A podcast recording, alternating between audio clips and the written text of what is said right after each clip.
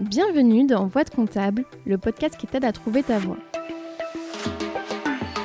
Nos invités ont un point commun, ils sont tous passés par des études de compta. Aujourd'hui, ils sont experts comptables, commissaires aux comptes, DAF ou encore contrôleurs de gestion, bref, ils font tous plus ou moins de la compta. Eh bien, en réalité, pas tout à fait. Certains ont même quitté les métiers du chiffre pour devenir prof ou monter une entreprise, par exemple. À travers ces parcours, j'espère te montrer que non, en compta, il n'y a pas qu'une seule voie. Ce podcast est rendu possible grâce au label Copilote. Le label Copilote, qu'est-ce que c'est? C'est une alliance de cabinets indépendants qui les accompagne dans leur développement RH, marketing, digital, commercial, bref, tout ce dont un cabinet entreprise a besoin. Récemment, ils ont lancé le Lab Recrute, un site sur lequel tu peux retrouver des cabinets labellisés Happy at Work. Si tu veux aller y jeter un œil, le lien est disponible en description. Bonne écoute Bonjour Françoise. Bonjour Julie. Alors, euh, je suis super contente de te retrouver aujourd'hui, surtout qu'on est dans un cadre particulier puisqu'on est à, Cage. Euh, on, reviendra un peu euh, après sur pourquoi on, est ici. donc du coup, si je reprends un peu comment va se passer l'interview, donc on va revenir en détail sur ton parcours, donc savoir bah, toi où est-ce que tu as grandi, qu'est-ce que tu as fait comme études, qu'est-ce qui t'a amené à être expert comptable, qu'est-ce que tu fais aujourd'hui. Donc on va parler de tout ça. Euh, juste avant qu'on revienne au tout tout début, est-ce que tu peux te présenter brièvement, dire euh, qui tu es, ce que tu fais aujourd'hui? Oui, ben, juste avant de me présenter, je te remercie beaucoup Julie euh, de, de, me donner cette chance de partager ce moment avec toi. je vais essayer, tu, me demandes de parler de moi, donc je vais essayer de le faire modestement, mais surtout que ça soit utile à, à ce que tu, à cette action que tu mènes et que je trouve super euh, intéressante. Euh, donc, euh, si je peux me permettre, je ne parlerai de moi que dans la mesure où ça peut servir cette cause-là. Oui, je sûr que ça va servir. Voilà. Alors, je suis Françoise, je m'appelle Françoise Savès. Je suis donc, on est ici à Bordeaux, sur le campus de Kedge. je suis à Bordeaux depuis 35 ans. comme mon petit accent l'indique, je suis une fille du Sud-Ouest et particulièrement de, de la région de Toulouse. Qu'est-ce que tu fais aujourd'hui alors? Alors depuis euh, le jour où j'ai quitté ma, ma région de Toulouse pour venir à Bordeaux pour des raisons professionnelles, pour créer mon cabinet, on aura l'occasion euh, d'y revenir. Euh, donc maintenant, je suis quasiment bordelaise quand même, même si c'est bordelaise d'adoption. C'est ça au niveau régional, mais au niveau professionnel, qu'est-ce que tu fais aujourd'hui? Est-ce que tu es expert comptable? Alors je ne suis plus expert comptable, je l'ai été pendant plus de 35 ans. Je te raconterai ce que je fais aujourd'hui. Euh... Tu veux garder le suspense Je veux garder le suspense. Non, aujourd'hui, je suis retraitée, ce qui ne veut pas dire que je suis sans activité. Je suis retraitée de l'expertise comptable, euh, mais je suis euh, active. Donc, euh, pour reprendre un mot que j'aime bien, parce que tu sais, on a une connaissance commune, je suis retraitée slash active. C'est quoi le, le, slashing? Tu peux nous expliquer ce que c'est? Eh bien, l'actualité d'aujourd'hui, euh, c'est particulièrement le fait que je suis administratrice, membre du bureau de Kedge Business School.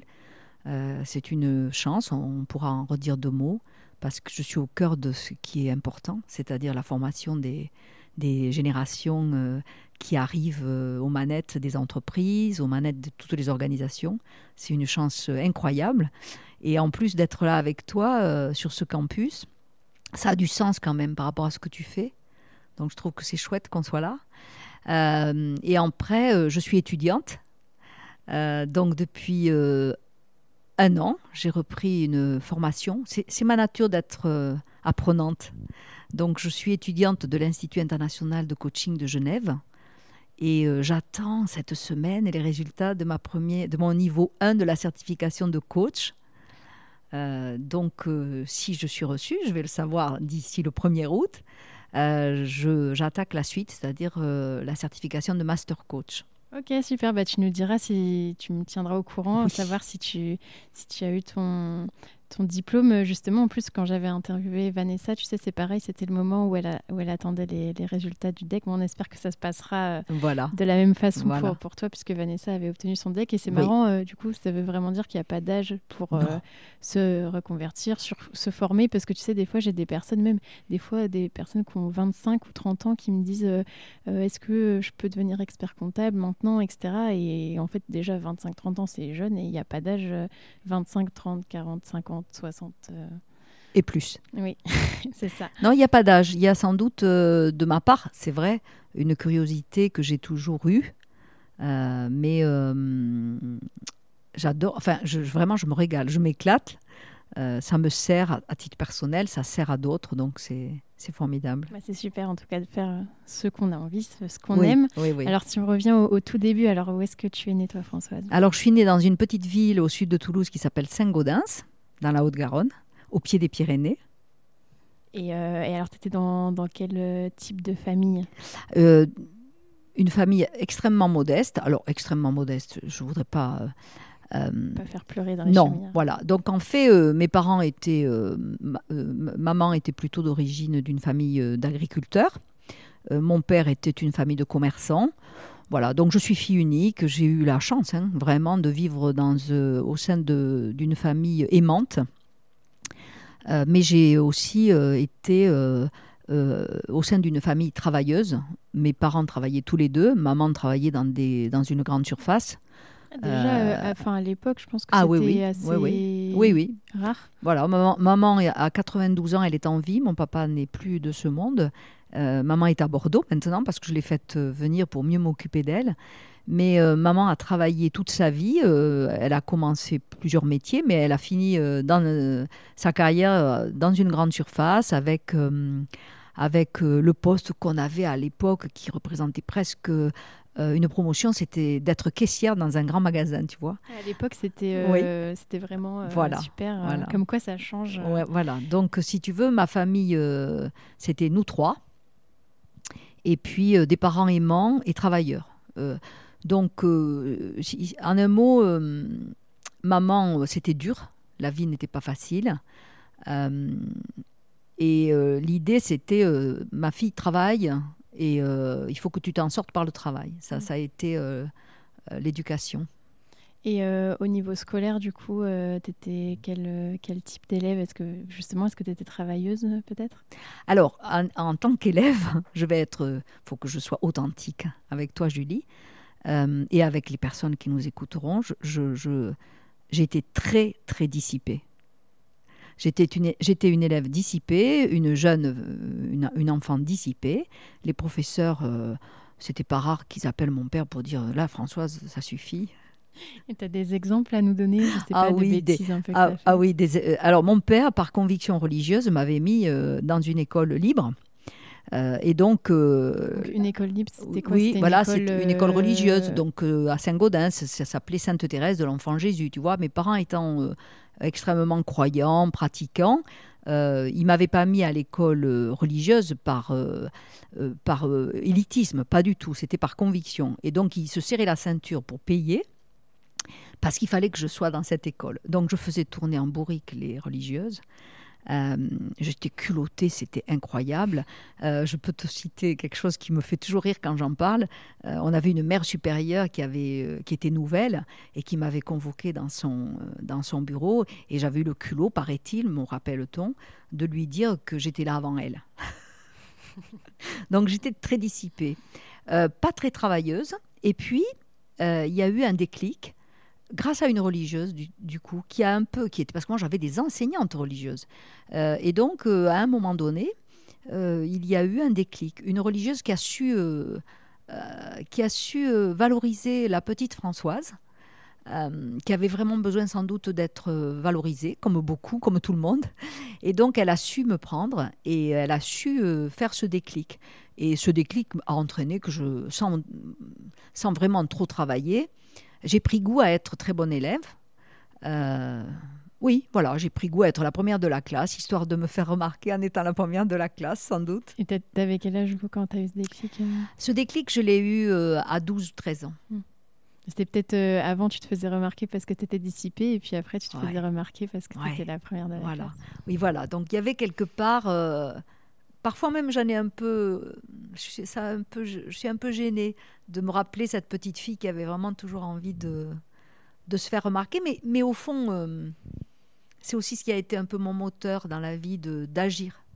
Euh, après, il y avait quelque chose aussi qui m'aidait à agir, c'est que mes parents euh, m'avaient inscrite au guide de France. Et donc j'étais scout, guide de France, et, Et, ça, ça a éveillé chez moi un sens du collectif incroyable. Quand on fait quoi en tant que scout ah Moi, ben, je ne connais pas trop. Ah oui, c'est des mouvements qui sont un peu moins présents peut-être aujourd'hui, mais on se réunissait deux, trois fois par semaine. On avait des objectifs euh, on pouvait avoir l'objectif euh, une année de faire une action humanitaire, euh, de fabriquer des objets, de le, vendre pour recueillir des sous. On partait en colonie, tu vois. Et puis voilà, ça c'était moi qui étais fille unique. J'étais très contente de d'être dans ce dans cette dans cet esprit collectif. J'aimais beaucoup aimer ça. Je crois que ça m'a beaucoup formé ça. Oui, on y reviendra après. Je pense que c'est pour ça que c'est important de revenir sur euh, le tout début pour voir après toute la suite, comment des fois ça s'inscrit, euh, enfin ça prend ses racines euh, au début. Donc là, es, quand tu étais au collège, alors tu étais plutôt bonne élève. Oui. Et donc après, tu, tu passes, enfin tu vas en lycée. Je ne sais pas si c'était très...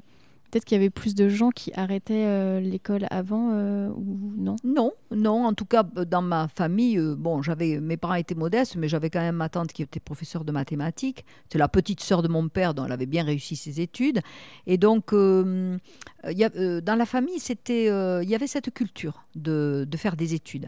Mes parents étaient simples, mais il y avait une culture de sois bon élève, euh, donc, euh, même si j'ai attendu 12-13 ans de m'assagir, enfin pas m'assagir, mais euh, j'ai pris goût. J'ai tu as mis ton énergie dans autre chose. Voilà, exactement, j'ai pris goût. Et donc, quand tu étais au lycée, alors quel, quel cursus tu as, suivi? Je pense que c'était pas les bacs comme nous. alors, si, j'avais. moi, j'ai fait. j'ai évidemment très vite été orientée vers une carrière scientifique parce que mmh. je n'avais il faut bien le dire, aucun problème avec les études. Donc j'ai fait une première S, euh, seconde, euh, première C, ça s'appelait comme ça, seconde C, première C. Euh, et ensuite, c'est donc la filière maths. Et ensuite, j'aurais dû faire terminale C. mais il se trouve que comme j'étais dans une école privée, on n'a pas été assez d'élèves doués en maths pour faire un, un bac C, c'est-à-dire comme un bac S. Quoi, hein. Donc j'ai fait une, une, un bac qui s'appelait D, c'est-à-dire qui était euh, euh, biologie et, et, maths. Tu vois un peu comme D'accord, en fait, euh, le C, c'était plus maths, physique, chimie, peut-être Voilà, maths, le C, c'était maths, physique, chimie. Et quand tu faisais D, tu rajoutais les sciences nat. D'accord. Et est-ce qu'à l'époque, tu avais déjà des idées de qu'est-ce que tu voulais faire ou pas du tout? Alors si, j'avais quelque chose euh, j'avais quelque chose au fond de moi, je voulais faire médecine. Et euh, j'avais envie, c'était un peu banal, peut-être, encore qu'aujourd'hui, quand on voit combien il nous manque de médecins. Euh, mais voilà, j'avais aussi un modèle dans la famille. j'avais ma tante qui était professeure de mathématiques, ça, ça ne me disait rien. Mais j'avais la tante d'une cousine qui était médecin à Toulouse et, l'oncle de ma mère aussi était médecin à la campagne. Donc, tu, sais souvent quand même dans une famille comme ça que tu regardes un peu. Alors, pour te dire, il n'y avait absolument aucun expert comptable et je ne savais même pas que ça existait, hein, l'expertise comptable.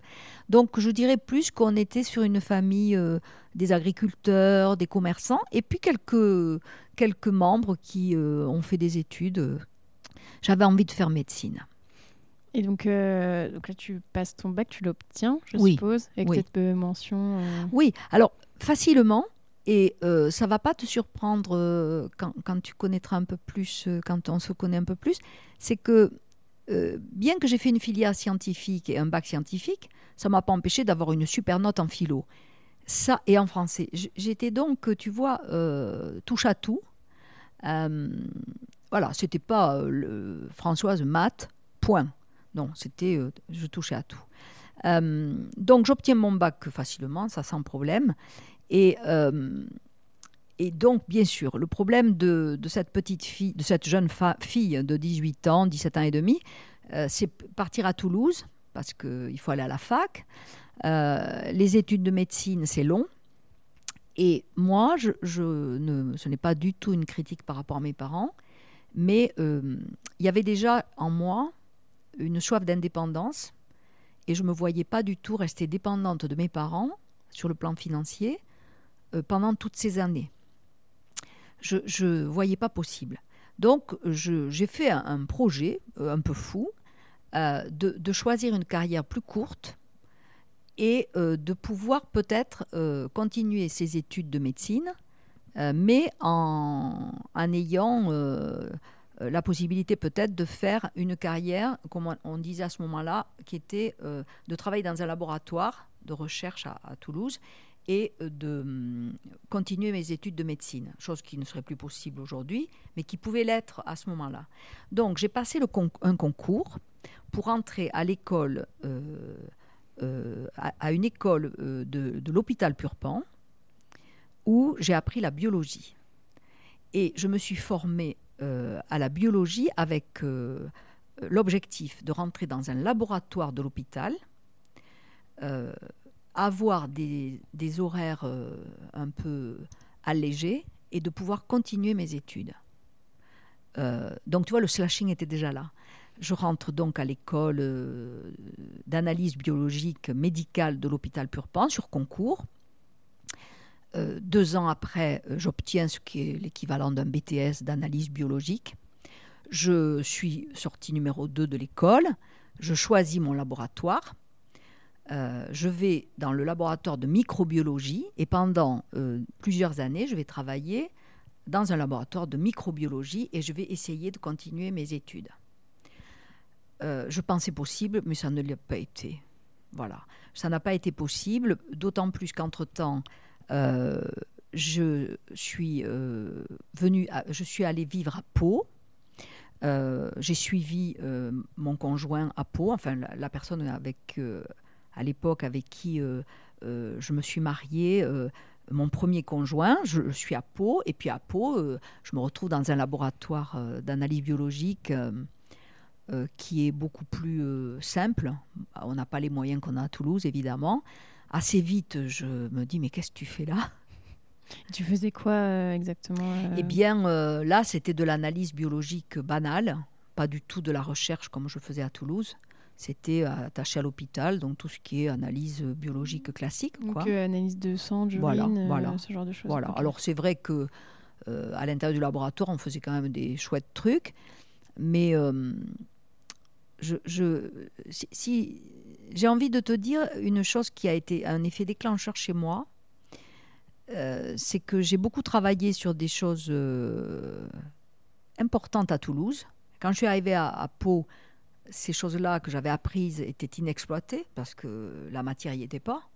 Donc dès qu'il y avait un problème difficile, on l'envoyait à Bordeaux. Euh, donc un jour, j'ai un médecin, biologiste, mon, ma patronne, euh, à qui j'ai, devant qui j'ai mis un avis en disant euh, que ce genre de choses, on pouvait peut-être le faire à Pau. C'était pas un sujet. Euh, pourquoi? Pour moi, c'était mm. simple. Et elle a eu cette phrase qui est, qui restée. Écoutez, on vous a pas demandé ce que vous en pensiez. On vous a demandé de faire d'un ton extrêmement hiérarchique et autoritaire, comme on a, l'hôpital, euh, c'est un peu comme l'expertise comptable. À un moment, il y a une espèce de hiérarchie euh, insupportable. Ce jour-là, il faut pas dire ça. Si, il faut le dire. Ce jour-là, Julie, j'ai su que je partais. Je l'ai su parce que c'était juste impossible. À 26 ans, ou 25, oui, je devais avoir 26 ans, 27 ans, j'allais pas admettre qu'on me dise que je suis pas là euh, que je suis pas là pour parler ou pour penser. Je dis ça va pas, non Donc j'ai compris ce jour-là que j'avais fait fausse route, que finalement j'étais bloquée. Donc j'ai dit je pars. Eh bien, je pars vers quoi? Voilà. Hein, donc je pars vers quoi? Et donc j'ai fait euh, un, bilan de compétences. Bon, tu sais, quand es fonctionnaire, j'étais fonctionnaire hein, quand même. Impossible de dire à ma mère que j'allais quitter la fonction publique. Tu t'imagines? Ah L'inconnu. Je, pouvais dire ça à mon père, mais pas à ma mère. Donc. Euh, j'ai dit je pars. Et en fait, j'ai fait l'inventaire de tout ce que je pouvais faire, euh, tout en travaillant. Et je suis tombée sur les études d'expertise comptable, qui me permettaient de les faire au lycée Louis Barthou de Pau, tout en travaillant. Avec des cours en présentiel, des cours euh, chez soi, et moi je pouvais travailler. Eh bien, j'ai dit, ben, écoute, ça, ça me va très bien. Pourquoi? Parce que euh, j'ai l'impression qu'à l'issue de ça, je peux être indépendante. Je vais pouvoir mener ma vie comme j'ai envie de la mener. Je n'aurai pas quelqu'un qui va me dire que je ne suis pas là pour penser. Euh, j'ai vu là-dedans euh, la possibilité pour que mon caractère puisse s'épanouir, tu vois. Et ce carcan que j'ai senti dans la hiérarchie de l'hôpital, ah, j'ai dit non, ça c'est pas pour toi. La matière me plaisait, tu sais, Julie. C'était sûrement passionnant la biologie. mais non, travailler dans un tel contexte, euh, ça me convenait pas. Et t'as pas essayé de peut-être faire un autre euh, parce que là, le, là où tu étais euh, pour la biologie, ça te convenait pas et il n'y avait pas euh, une autre entreprise qui aurait pu te plaire.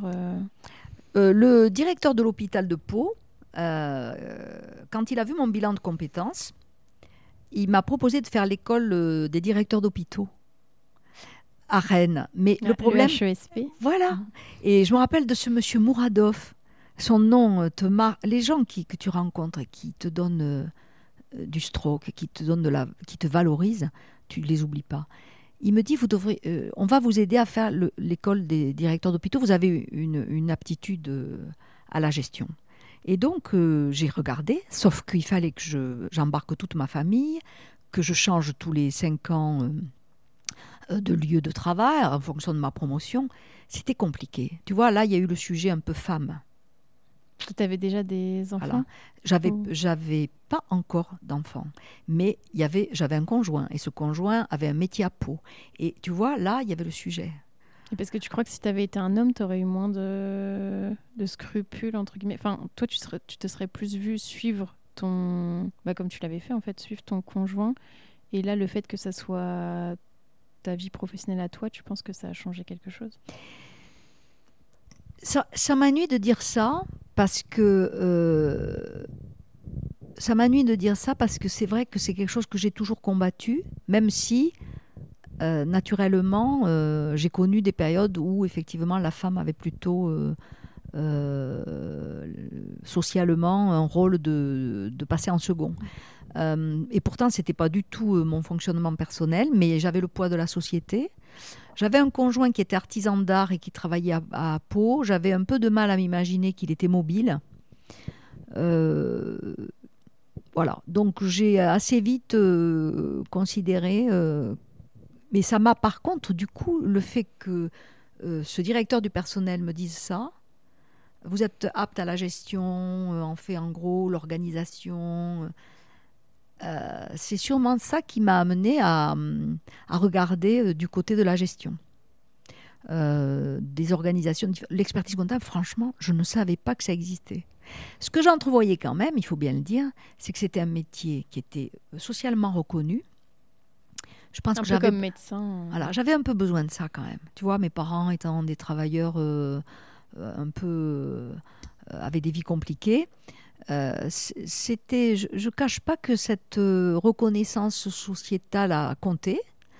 Euh, l'indépendance, j'entrevoyais que je pouvais être indépendante. j'entrevoyais et surtout, j'entrevoyais que je pouvais être utile à des clients, à des entreprises.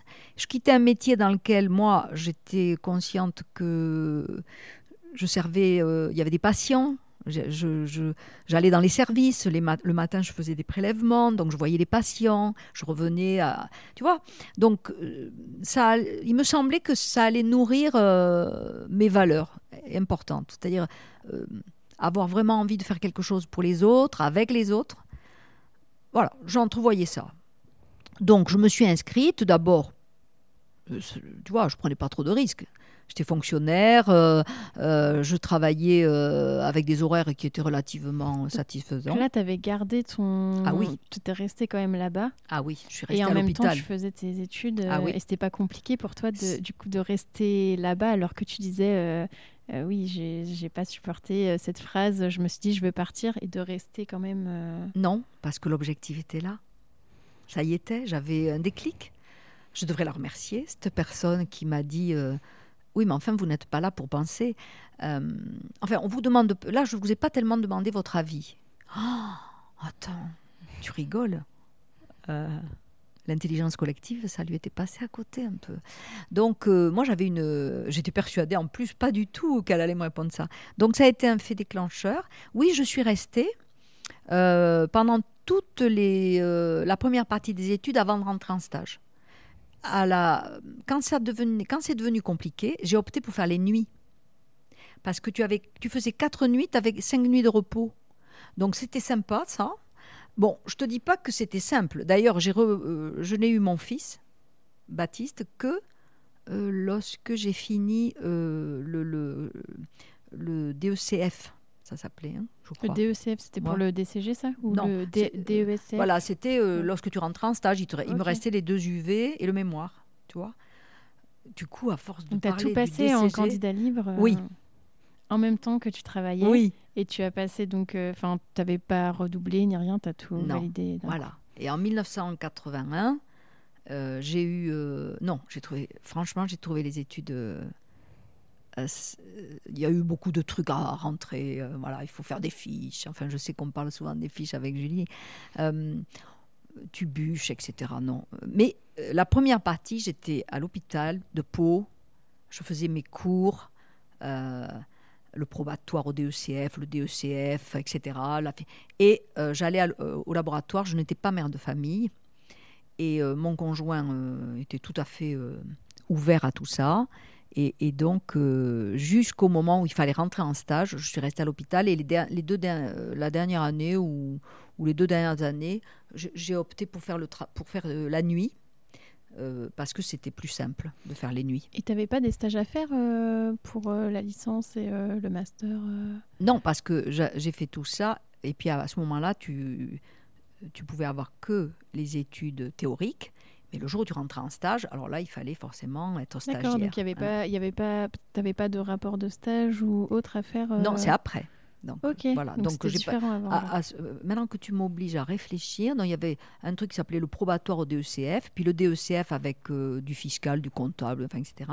Et puis après, ben après tu euh, avais ton DECF, et puis il fallait, pour passer le DESCF, il fallait rentrer en stage, en cabinet, et là, tu avais tes rapports de stage, tu avais ton, ton certificat supérieur de, de compta euh, et ton certificat supérieur de droit fiscal et le mémoire. Voilà. Mais il fallait rentrer en stage. Là, ah oui, donc là, c'était ton. En fait, tu as quitté euh, l'hôpital quand tu as dû faire ton stage en cabinet. C'est ça. Donc là, euh, j'annonce à la famille que je vais partir de l'hôpital. Et alors, qu'est-ce qu'ils disent? Quitter la fonction publique, tu te rends compte? Et tu, tu, leur avais dit quand même que tu faisais ces études-là euh, en parallèle ou tu leur as fait la surprise? Non, non, non. Mais euh, ce qui est rigolo, c'est que pour pas que maman soit trop euh, inquiète, je me suis mis en disponibilité. ça veut dire que tu te mets en disponibilité pendant 10 ans, tu as le droit de revenir. Donc je suis jamais revenue quand même. Hein. Tous les ans, je répondais que je recommence, que je repoussais. Et là, je suis rentrée en cabinet. Et donc, euh, en et, et, là, je peux te dire, Julie, qu'en rentrant en cabinet, euh, bonjour, euh, la différence entre ce que tu apprends à l'école et ce que tu pratiques, forcément. déjà à l'époque, c'était ah déjà vrai. Ah oui. Mais tu vois, là, mon objectif, il a été clair. Vu l'expérience que j'avais à l'hôpital, j'étais pas rentrée pour être comptable. Je serais expert comptable ou rien. et du coup, alors, c'était quoi tes missions en stage? Parce que voilà. tu ah es passé quand même par la saisie. Ah ben attends, quand, quand je suis arrivée dans ce premier cabinet, euh, euh, évidemment, euh, j'avais autour de moi des, des collaborateurs fort sympathiques qui m'ont accueilli, mais qui, me, mais qui rigolaient parce que je ne savais pas ce que c'était que le SMIC, que ce que c'était que la tenue. j'avais un aspect, je connaissais la théorie, quoi. Et donc, si tu veux, ce qui m'a permis euh, de, poursuivre, euh, même si c'était dur, parce que pour le coup, là, je suis devenue maman, euh, ce qui m'a permis de poursuivre, c'est l'objectif. Ça, j'en avais un seul. Je serai expert comptable ou rien. premier sujet. Deuxième sujet, tout ce que j'apprenais, tout ce que je faisais, même si il y avait des tâches qui ne me plaisaient pas. Pour moi, c'était euh, euh, l'apprentissage, la substantifique moelle dont j'allais me servir pour plus tard. Euh, j'étais là pour engranger des trucs. jamais je me suis dit, tu feras ce que tu es en train de faire, tu le feras toute ta vie. Non, non, je me suis pas dit ça. Je me suis dit, j'engrange. C'est une étape, ça fait partie du processus. Voilà, voilà, voilà. Et j'avais un maître de stage j'ai sans doute eu la chance, tu vas rigoler après quand je te dirai, que j'ai eu un maître de stage qui, quand il m'a recruté, euh, il dit qu'il est tombé amoureux de mon CV à cause de l'expérience que je viens de te dire, qui s'est dit celle-là. Euh, euh, donc, il, a, il a bien compris que j'étais là pour, pour apprendre. Et il, a, il est rentré dans, dans, dans l'idée que j'étais là pour apprendre. Et qu'il était là en tant qu'expert comptable pour euh, m'aider et pour transférer le savoir. Et pour vraiment t'aider à être expert comptable et peut-être à devenir son associé. Absolument. Donc nous sommes très bien entendus. Euh, nous nous sommes tellement bien entendus que c'est mon conjoint aujourd'hui. Ah, d'accord. Bah, comme quoi, euh, des fois, euh, voilà.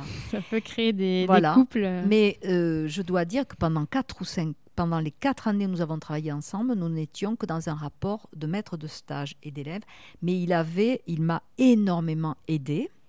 Au point que pour le dernier diplôme, je suis allée le voir en lui demandant de m'accorder deux mois de congé sans solde parce que je n'y arriverais pas. Pour écrire le mémoire Pour écrire le mémoire. Et euh, il m'a dit bien évidemment que oui. Et donc euh, j'ai eu la chance euh, de tomber sur quelqu'un qui s'est dit, elle a son objectif, de toute manière, elle a quitté la fonction publique, c'est pas pour revenir. elle va pas s'arrêter là, quoi. Voilà, voilà. Et donc voilà. Donc en fait, je, je voilà, mon objectif c'était d'être expert comptable.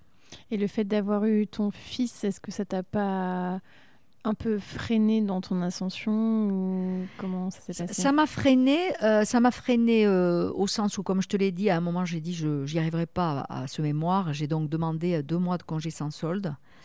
Euh, j'ai bien eu la chance aussi que maman m'aide à ce moment-là. et mon mémoire mon maître de stage, donc, euh, qui est maintenant mon conjoint hein, depuis 30 ans quand même, 33 euh, même, euh, mon maître de stage, on a travaillé sur le sujet ensemble et j'avais la chance à Saint-Giron d'avoir une, une, entreprise qui se montait. il m'a donc complètement associé à l'accompagnement de la création de cette entreprise qui faisait une entreprise qui, allait chercher des aides de toute la région parce qu'il fallait réindustrialiser un site qui, euh, venait de fermer. Euh, tout le monde voulait qu'un nouveau site s'installe dans près de Foix, c'était près de Foix, à Tarascon sur Ariège. Et donc il y avait une usine qui avait fermé, et donc tout le monde euh, voulait qu'une usine s'ouvre à nouveau. Et donc il y avait toutes les parties prenantes qui. Et, j'ai fait mon mémoire là-dessus. Accompagnement de la création d'une entreprise dans un site. Défavorisés. Avec des, je ne sais pas si ça existait déjà, euh, mais c'est vrai qu'il y a des aides, euh, enfin, notamment au niveau des charges sociales, etc. C'est ça, tout, tout le monde y est mis, le département, la région. Il y avait Péchiné Eugène Kuhlmann qui a mis de l'argent pour que ce site voit le jour. Et donc, ce mémoire, ce mémoire, accompagnement de la création d'entreprise sur un milieu, dans un, dans un site défavorisé, c'était vraiment tourné vers pas du tout comptable, hein, ni euh, Excel. Hein. C'était tourné vers euh, euh, tout ce qui peut, à un moment donné, faire que les parties prenantes se réunissent pour mener ensemble un projet, quoi, tu vois. Et quelles étaient tes missions alors pendant le stage? Parce que tu disais que toi, c'était pas trop ton truc. tu t'es dit direct, je veux être expert comptable, je suis pas là pour faire de la prod. Alors qu'est-ce que qu'est-ce que tu as fait pendant ton stage? En fait, je, je, si tu veux, Julie, je confonds pas le jeu et le terrain de jeu. Dit autrement, je ne confonds pas euh, les moyens avec l'objectif. Euh, moi, je voulais comprendre les règles comptables, fiscales, sociales.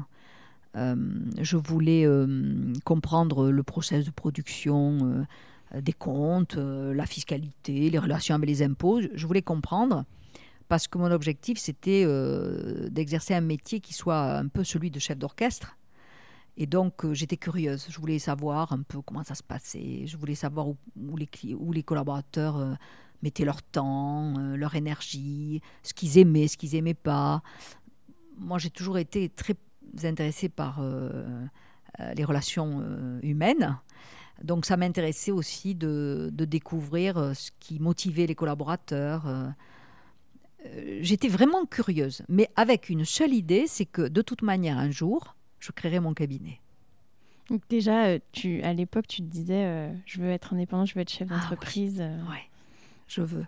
Donc je veux créer mon cabinet je, veux être indépendante et je veux, je veux impacter quelque chose, tu vois. Je, veux, je veux recueillir tout ce que j'écoute, tout ce qui me nourrit, mes valeurs. À un moment, ça va, ça va donner quelque chose cette première expérience finalement, en, je ne sais pas si j'aurais pu mener cette deuxième vie professionnelle sans la première en fait.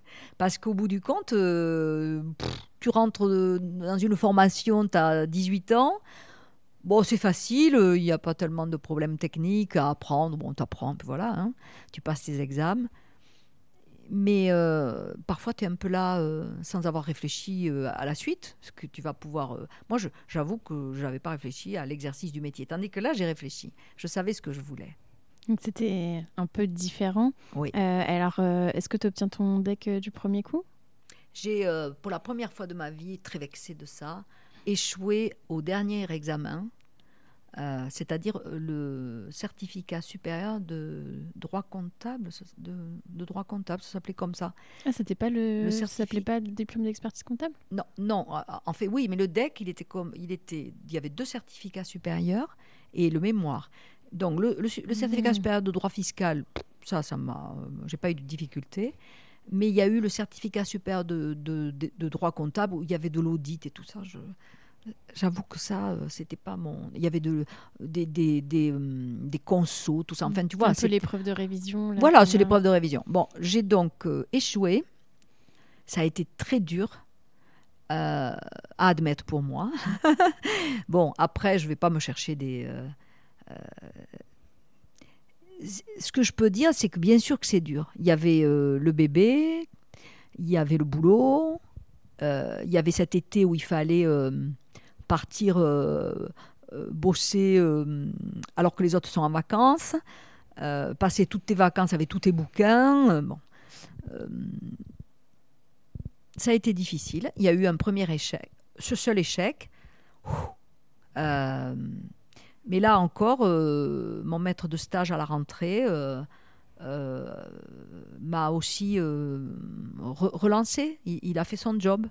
C'est d'ailleurs pour ça que ça a dû créer des liens. tu n'allais pas t'arrêter, euh, tu étais juste euh, tout près du but euh, de ton objectif. tu prends un coup quand même. Parce que y a le, quand tu te vois que ton conjoint part avec ton enfant, passer un mois ou trois semaines en vacances et que toi tu restes pour bûcher et tout ça. Donc ça a été dur. Y a, là, tout d'un coup, tu as un doute. Mais bon, ça ne dure pas. Mais il faut, avoir il faut être accompagné, je pense. Hein. C'est important aussi d'avoir quelqu'un qui te dit Allez, euh, ne doute pas. Et euh, tu, te souviens euh, pourquoi tu as échoué? Est-ce que tu n'avais pas assez bossé? Est-ce que tu n'as pas eu de chance sur le sujet? Est-ce que... Non, je pense qu'il y, y avait de la fatigue. Il y avait du, trop de choses. Trop de choses, sans doute. Pas facile de passer ces examens en même temps que le travail. parfois, je, je, je, doute que ce soit un bon trend, en fait parce qu'on est assez vite pris euh, dans la vie quotidienne des cabinets, alors que ce n'est pas le, but. Hein. Le but, c'est quand même de, découvrir euh, les, toutes les fonctions et ensuite de pouvoir à un moment euh, faire des choix. Mais tu vois, ça, ça a beau être il y a 35 ans, pour avoir parlé avec toi, on retrouve encore le fait que on, est, est un collaborateur. Et en dehors de ce travail, on passe les examens, quoi. Il euh, euh, y a quand même des questions par rapport à ça. Parce que toi, pour toi, le, stage, ça devrait pas être. Euh, enfin, ça devrait vraiment te préparer au métier d'expert comptable. Oui, bien sûr, bien sûr. à la limite, je dirais qu'il faut voir quel est l'objectif de la personne. si l'objectif de la personne est réellement d'être expert, d'avoir un certain niveau, parce que l'expertise comptable, pour moi, c'est ce niveau qui va te permettre à un moment de faire des tas de, choix euh, indépendants. Voilà. Tu, as plein de choix à faire avec l'expertise comptable. Donc, si tu, as, euh, si tu rentres en stage avec cet objectif-là, euh, eh bien, tu as, ton objectif, c'est pas d'être collaborateur. les collaborateurs, moi, j'ai travaillé merveilleusement avec les collaborateurs. J'ai eu des collaborateurs complémentaires à tout ce que je faisais. On a fait, on a créé un cabinet ensemble. Mais mes collaborateurs, ils n'avaient pas envie d'être expert comptable et moi, j'avais pas envie d'être collaborateur. Donc, moi, mon stage, c'était, comme son nom l'indique, c'était pour découvrir et pouvoir faire des choix et connaître euh, le process, l'usine, la production, mais aussi le conseil, mais aussi le commissariat, butiner dans tous les tiroirs de jeu, que mon maître de stage m'amène partout. Euh, et, voilà, donc à un moment, je, quand je, tu sais que je travaille beaucoup quand même aujourd'hui avec des, jeunes euh, étudiants, c'est pas pour rien qu'on est à Kedge, je, comprends leurs difficultés. Et, ça, et je suis très ennuyée que ça n'ait pas évolué. Et que tu disais, euh, tu découvres l'usine. Alors c'est quoi pour toi l'usine Ah ben l'usine, c'est la partie, euh, c'est la partie production. Euh, c'est ça obéit parfaitement à, une logique d'usine. Tu as un process de production dans un cabinet qui, qui, nécessite de collecter, traiter, produire dans un délai de la fiscalité, des comptes annuels, du social, des rapports d'audit. toute cette partie usine euh, nécessite qu'on se, qu'on se penche sur des process, qu'on améliore les process, qui est la qualité du process, qu'il y ait des contrôles sur le process. Donc tout ça, si tu veux, c'est un aspect du métier euh, dans lequel euh, je pense que l'expert comptable peut avoir un, rôle notamment pour concevoir, pour imaginer euh, comment il va l'améliorer, comment aujourd'hui il va le digitaliser, comment. Mais, mais d'un autre côté, j'ai jamais fait l'expertise comptable pour être dans le process. Voilà, je ne suis pas dedans. Par contre, je suis attentive à, ce que les bonnes personnes soient au bon endroit, qu'elles se réalisent, qu'elles soient, qu'elles soient, qu'elles soient épanouies dans ce process, tu vois, ce qui n'est pas le cas. Donc hein pour toi, c'est vraiment différent. Euh, du coup, le métier de collaborateur et le métier d'expert comptable, euh, c'est pas du tout le même métier parce qu'on se situe pas au même euh, niveau. Enfin, sans dire que les experts comptables sont au-dessus, mais vraiment de dire que c'est pas le même métier. Non. Alors justement, je vais mesurer mes propos parce que je ne voudrais surtout pas ni être blessante, ni être, ni donner l'impression qu'on est au-dessus. On n'est pas au-dessus. On est avec. Euh, un cabinet, ça ne fonctionne pas si on n'est pas avec, si on n'est pas tous ensemble. En plus, tu verras que moi, j'ai beaucoup travaillé dans ma vie, notamment sur l'intelligence collective. Alors donc, euh, j'ai pas quitté l'hôpital où il y avait une hiérarchie insupportable et qui est encore ça, qui est encore celle-là. Euh, je te fais une parenthèse sur le fait qu'aujourd'hui l'hôpital va mal, que tu comprends bien que ma fibre, elle est encore là. Euh, et que je sais pourquoi, à un moment donné, dans l'hôpital, il n'y a aucune forme d'intelligence euh, collective qui est mise en place suffisamment. Enfin, il y en a, ça commence. Mais les infirmiers, les aides-soignantes, les médecins, les, administratifs, tout ça, tu vois, il faut mettre tout ce monde-là ensemble. Donc, il n'y a pas de cabinet sans collaborateur, il n'y a pas de cabinet sans expert comptable, mais bien sûr que non, l'expert comptable, pour moi, en tout cas quand je voulais être expert comptable, je ne voulais pas faire le métier euh, que, j'ai vu magnifiquement faire par les, collaborateurs que j'avais avec moi, à la tête du social, à la tête du juridique, à la tête du département comptable. Euh, des gens qui euh, sont merveilleusement doués pour ce qu'ils font et qui sont contents de le faire, heureux de le faire. Et nous étions heureux de faire les choses ensemble. Mais je n'aurais pas fait ce, ce métier-là je n'aurais pas, je me serais pas épanouie là-dedans. Et c'est quoi alors euh, expert comptable? C'est quoi la différence avec euh, collaborateur pour toi? Alors, euh, ce qui m'a le, ce qui m'a animé, ça se résume à une seule chose accompagner des êtres, des, des personnes. C'est pour ça que je suis passée de l'hôpital à l'expertise comptable. Être utile. Est-ce que ce que je fais est utile? Moi, j'ai besoin du contact client. J'ai besoin de voir le client, j'ai besoin de l'accompagner dans la création de sa boîte, dans les difficultés de sa boîte. Dans, euh, Donc j'adore ce métier où il m'a vraiment nourri. C'est lorsque la confiance s'est installée, lorsque euh, l'expert comptable et le, et, le, et le client sont dans un rapport, dans une position quasiment identique, euh, position pas de l'expert, position identique. D'égal à égal, de chef d'entreprise chef d'entreprise. On se confie, on essaye de faire en sorte que le client qui a des difficultés trouve, trouve lui-même comment, avec notre aide, ce qui va l'en sortir.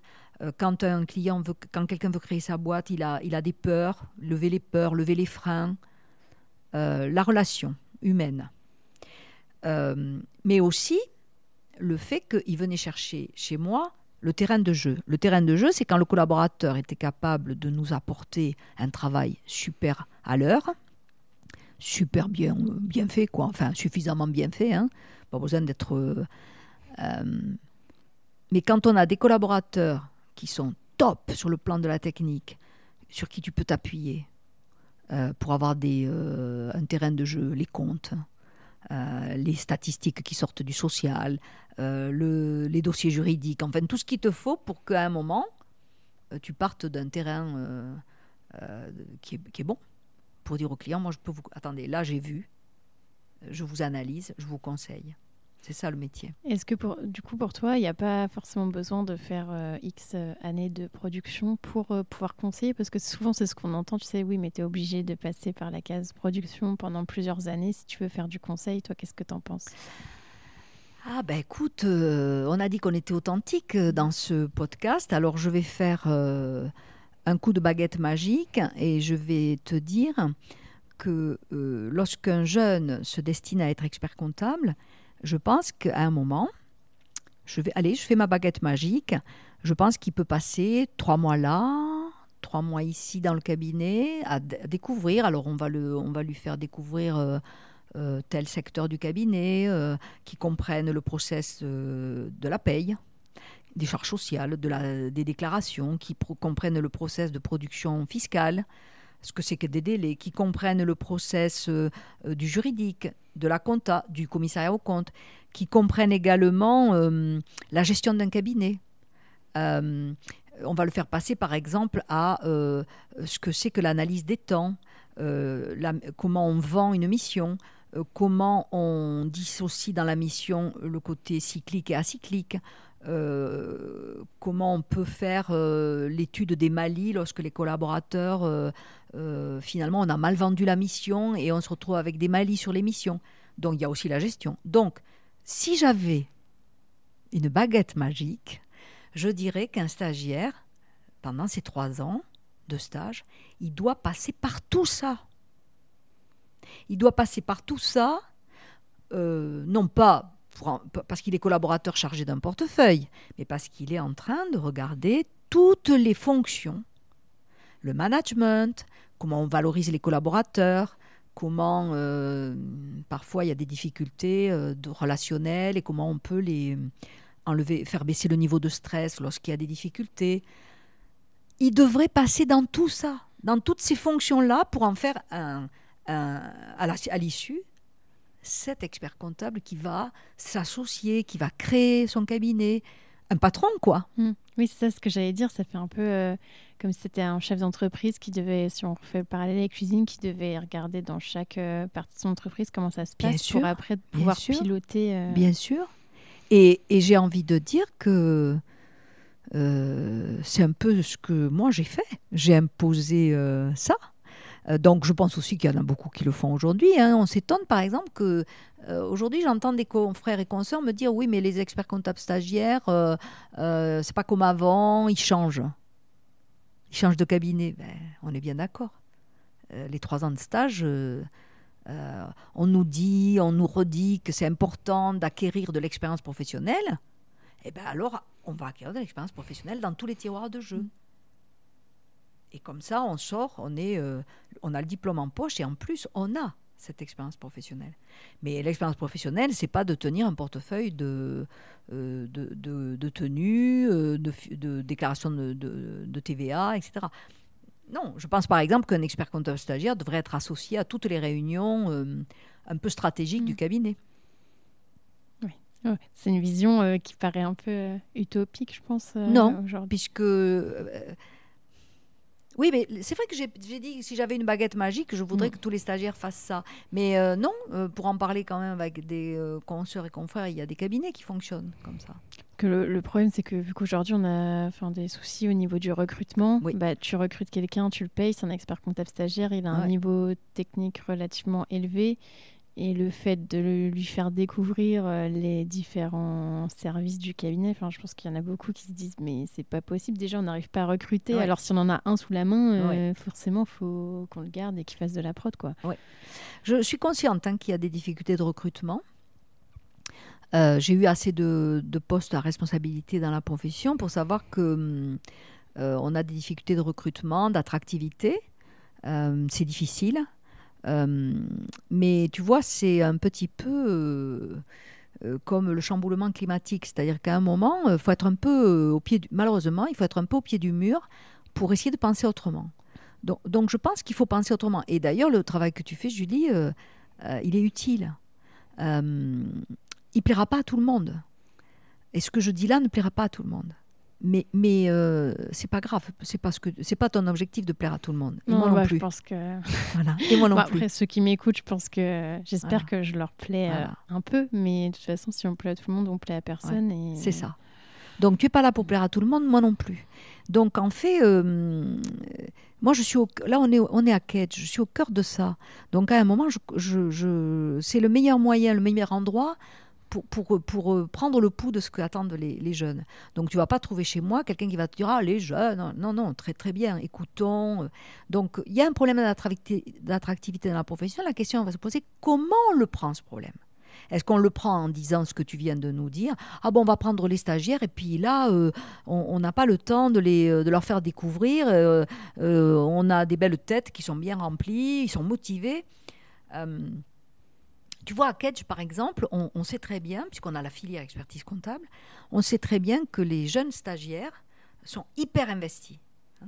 tu as vu tout à l'heure, on en a parlé. Ils sont hyper investis, et dans leurs études, et dans leur métier.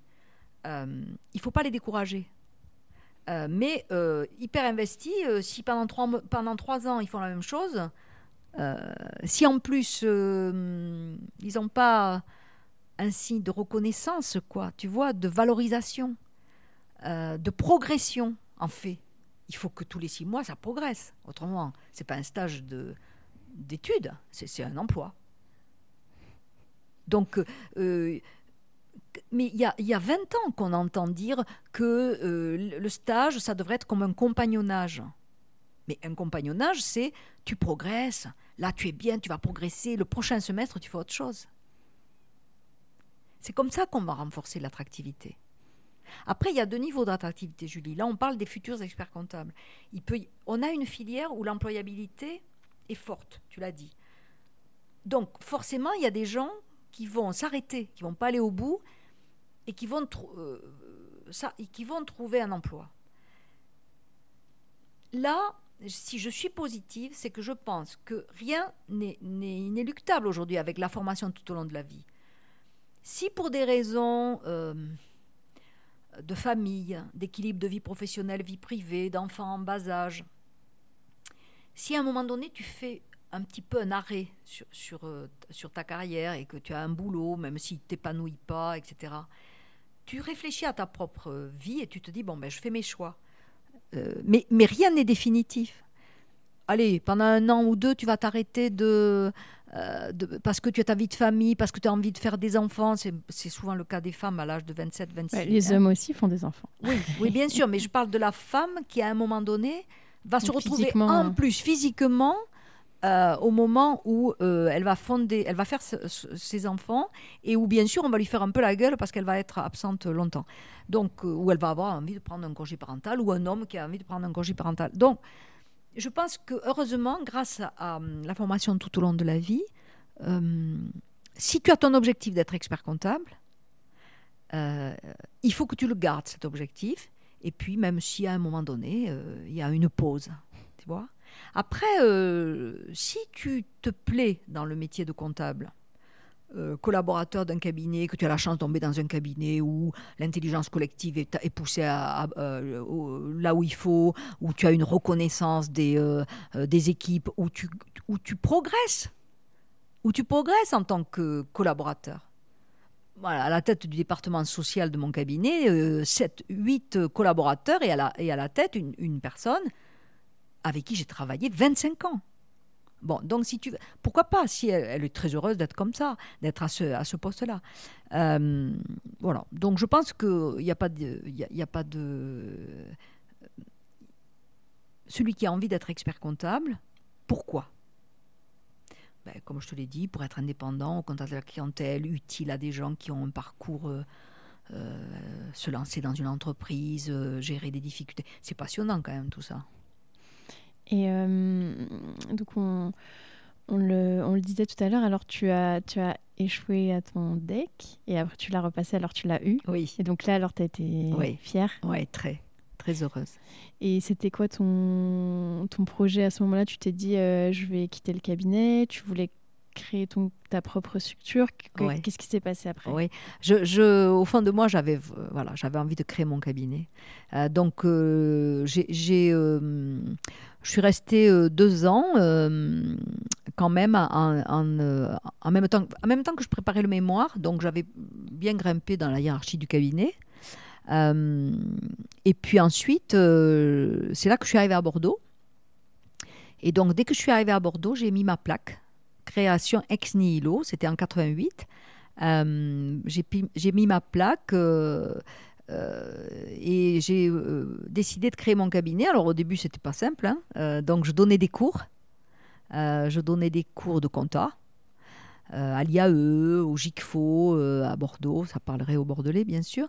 Euh, je, mm, je suis allée me présenter à la Chambre de commerce, à la Chambre des métiers, j'ai fait des permanences gratuites, j'étais à l'annexe au CJEC ensuite, donc je me suis fait des copains, j'ai proposé de la sous-traitance.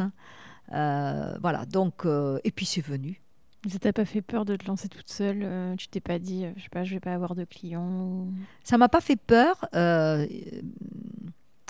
J'ai même fait un emprunt euh, euh, à la Banque Populaire, je me rappelle, avec euh, le fait que hum, le CJEC e avait des accords avec l'assurance, avec la banque. Donc j'ai fait un petit emprunt qui me permettait pendant six mois d'avoir l'équivalent de, de, ce, dont j'avais besoin pour vivre. Quoi. Voilà. Voilà. Et donc, alors, euh, parce que tu disais que ton, ton dernier cabinet, là, euh, c'était ton futur conjoint, mais du coup, tu as déménagé, toi, tu es allé sur Bordeaux. Oui, lui, aussi. Lui est resté... Ah non, il t'a suivi. À ce moment-là, vous étiez. Non, non, non, il était, il, était, euh, il était venu sur Bordeaux. Lui, il avait racheté un petit cabinet hmm. de trois ou quatre collaborateurs. Mais moi, je voulais pas travailler avec lui. J'avais travaillé avec lui pendant euh, cinq ah, ans. C'est bon, j'en avais marre. Oui, j'en avais marre, voilà. En fait, je voulais vraiment mon indépendance. Donc, il a, en plus, il, a racheté un petit cabinet. Il y avait déjà, euh, euh, ils étaient en, structure de moyens avec deux autres confrères. Non, non, ça me disait rien. Moi, je voulais euh, vivre mon... J'avais mon diplôme, c'était chouette. Maintenant, te dire que c'est facile, bien sûr que non, mais euh, il faut bouger quoi. En gros, j'arrive à Bordeaux, je ne suis pas bordelaise, je suis allée à l'école avec personne. Mon mari, lui, parisien, donc euh, il était allé à l'école avec personne, il a fait Subdeco Paris, donc euh, on connaissait personne à Bordeaux. en fait, on ne pouvait pas s'installer à Toulouse parce qu'on avait une clause de non-concurrence, donc on est arrivé à Bordeaux. on ne voulait pas la région parisienne. On arrive, ben, ça a été vite vu, hein, moi, CJEC, se faire des copains à travers l'ordre, tu vois, active. Alors, on est deux, conjoint expert comptable, mais lui est à l'opposé de moi. Hein. donc, euh, c'est moi qui suis euh, sortie. Voilà. Mm. C'est moi qui allais taper à toutes les portes. Mais lui, il avait son petit cabinet à gérer. Moi, j'avais besoin de clients. Donc, euh, je suis allée partout, chambre de commerce, chambre de métier, me présenter. faire des permanences bénévoles, voilà, comme je te l'ai dit. Et puis, alors, pour le coup, j'ai découvert des trucs parce que quand tu prends tes premiers clients, c'est affreux. Là, il faut faire la tenue. Oui, c'est ce que j'allais dire. Toi qui n'aimais pas trop ça, ah, là, tu étais toute seule, ah, alors ah ben tu étais obligée. Voilà. Donc, euh, en gros, tu comprends, mais tu as un objectif. Donc c'est ça. Je me rappelle euh, ce que tu me remémorises, c'est qu'évidemment, ça m'est arrivé de traverser euh, euh, la moitié du département pour aller au nord de la Gironde, aller faire une TVA derrière un magasin à se cailler vraiment, alors que j'avais déjà une très grosse expérience. Mais jamais je n'ai quitté mon objectif. Donc, du coup, mon objectif, c'était grossir, plus de clients. Pour pouvoir euh, recruter quelqu'un qui fasse la prod. Et très vite, j'ai embauché Myriam. Ah, ça a été génial, toutes les deux, qu'est-ce qu'on s'est régalé.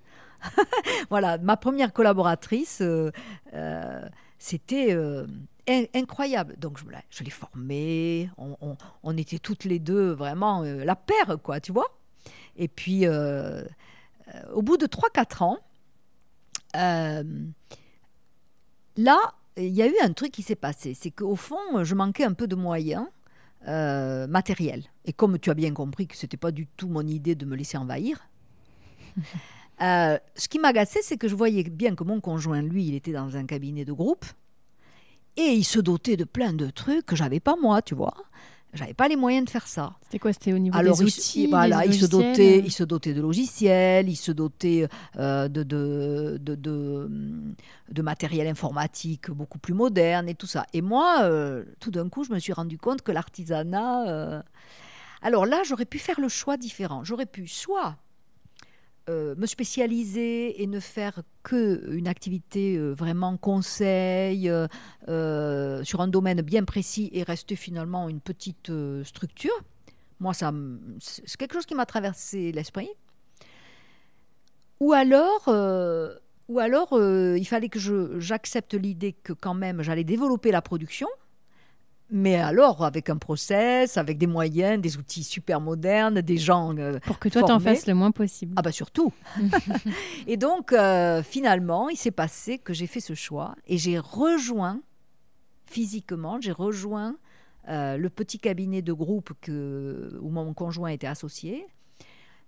où ils avaient une société civile de moyens, où ils avaient d'autres moyens. J'y suis arrivée en étant quand même bien euh, indépendante sur mon petit, ma petite équipe, mais en profitant de, de tous les moyens qu'on pouvait se payer, parce que tout de suite j'ai vite compris que j'allais être limitée. Quoi.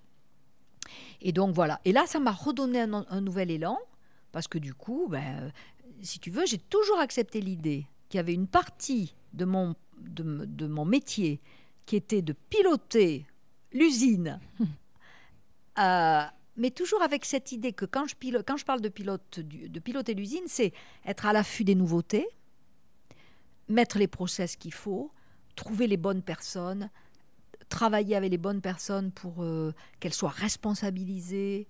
Euh, moi, je ne te, te cache pas, Julie, qu'il y, a euh, y a 25 ans, lorsque j'ai décidé que je travaillerais chez moi une journée par semaine, c'était au début où on pouvait travailler. C'était du euh, télétravail un peu. Euh, voilà. Mais le jour où j'ai accepté, où, je me suis dit que j'ai eu mon second fils, qui a 30 ans, et que je me suis dit ça devait être. Euh, ça devait être il y a 20, 24 ou 25 ans.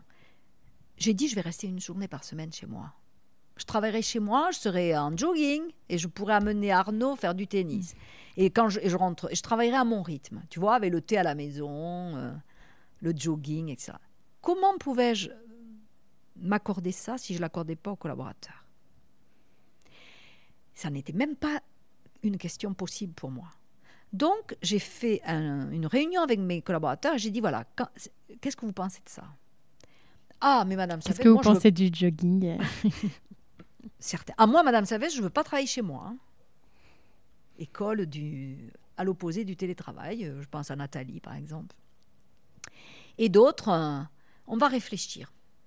Mais où ça va commencer et où ça va s'arrêter? Et on a réfléchi. Et au bout d'un an, on a trouvé. On a trouvé que certains collaborateurs suffisamment autonomes, suffisamment euh, euh, responsables au point de ouvrir et fermer, spontanément pouvaient travailler, s'ils le voulaient, une journée par semaine chez eux. C'était il y a 25 ans. C'était ultra précurseur, quoi, parce que même avec la période du Covid, il y a plein de cabinets qui ont dû s'y mettre euh, et qui disaient euh, jamais ça sera possible. Et alors que maintenant, c'est normal. Euh, enfin, ça serait même. Enfin, il y a encore des cabinets qui ne proposent pas le télétravail, mais je veux dire, quand tu cherches un job et qu'on te dit il n'y a pas de télétravail. Tu as vu, tu as vu ce matin à la radio, ils ont donné les, les résultats d'une enquête récente hein, d'hier, je crois, qui montre que les jeunes de, de ta génération, Julie, euh, euh, un sur deux exige de que, le, qu'il y ait le télétravail avant d'accepter un job. Voilà. Ça me paraît même pas beaucoup. Après, c'est Ouais. peut-être. Est-ce que c'était des, forcément des, des, des, hum, des métiers dans lesquels on pouvait avoir du télétravail? Parce que, par exemple, Oui, bah, c'est vrai forcément, que- si tu es ouais, un métier manuel. euh, Voilà, c'est vrai que j'ai j'ai relevé surtout. euh, Parce que ça me paraît faible. Mm. euh, Ça te paraît faible? Moi, ça me, me paraît, ça m'étonne pas. Ça pourrait être plus. Un sur deux qui exige, c'est-à-dire qui Mm. dit s'il n'y a pas de télétravail, je n'accepte pas le poste. Ça va vite, hein Mm. Voilà. Et, et ce que je veux te dire aussi sur le, le- le télétravail, c'est que du coup, euh, ce qui est extraordinaire, c'est que quand tu travailles là-dessus, euh, comme ça, avec tes collaborateurs, tu n'es plus du tout sur la gestion euh, euh, du présentiel, du contrôle. Tu es sur la confiance. C'est.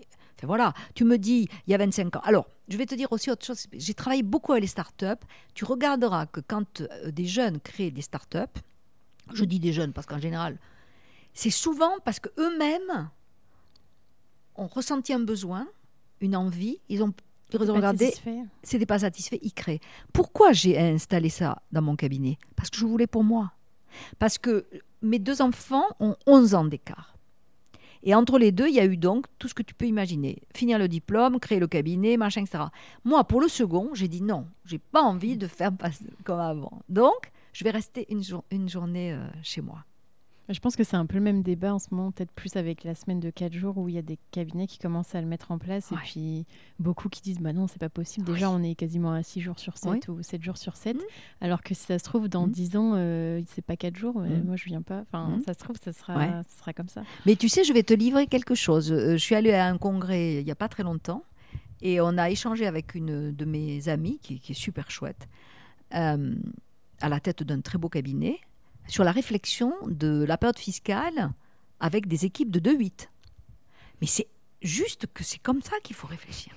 Comme à l'usine, finalement. Voilà. Quand on est, si on admet une bonne fois pour toutes que dans le cabinet tu peux avoir un process, ben, l'intelligence collective, c'est ça. hein. C'est de, moi, j'ai- on a besoin des jeunes euh, comme toi pour que le process soit intelligent, valorisé, euh, euh, mais pas pour qu'on dise attendez, vous avez 70 heures à faire pendant la période fiscale, parce que de toute manière, au bout d'un moment, tu peux pas. Tu peux plus faire ça. Tu es fatigué, tu n'en peux plus, tu, tu, tu, es malade, tu es découragé. Donc, non. Réfléchir sur les 2-8, euh, réfléchir sur les 4 jours, euh, c'est juste. alors, j'entends que certains vont dire on n'a pas les moyens de. Mais arrêtons de tirer la, la- cette, cette partie-là de, de- de- La du process par le, bas, par, le- par le bas. Parce qu'aujourd'hui, dans toutes les usines, soit tu tires la prestation par le bas et tu la fais dans les pays émergents et loin de la France, et tu vois ce que ça donne aujourd'hui avec le Covid et tout ça, ou alors tu l'as fait en France. Tu l'as fait à la campagne d'ailleurs, tu peux créer des. euh, tu l'as fait en France et il il y a un prix. Voilà, il y a un prix. Et puis le consommateur, à un moment, il doit savoir. Il doit savoir si la prestation elle est faite euh, euh, à l'autre bout du monde ou si elle est faite en France par des gens euh, que l'on paye, qui ont une belle couverture, etc. Donc, que tu as vois. aussi le fait de vendre, euh, entre guillemets, de, que ça soit fait en France, enfin c'est sous-entendu, alors qu'au final ça peut être sous-traité et que le client ne le sait pas. Donc, Ça, euh, c'est pas, ça, c'est la traçabilité du- de, de- de- de tout ça doit être claire. Mm. Euh, je pense que dans tous les cabinets qui euh, euh, sont partis sur la RSE, l'entreprise à mission, là, c'est clair. C'est-à-dire où se font les choses, comment elles se font, à quel prix. Félicitations, tu as été au bout de cet épisode. Tu peux m'envoyer un message sur LinkedIn ou Instagram pour me dire ce que tu en as pensé. Les suggestions de profils sont aussi les bienvenues. Si tu veux m'aider à faire connaître le podcast, tu peux le noter 5 étoiles sur Apple Podcast ou le partager à deux amis, c'est gratuit. Pour découvrir le prochain épisode, je te donne rendez-vous dimanche prochain à 10h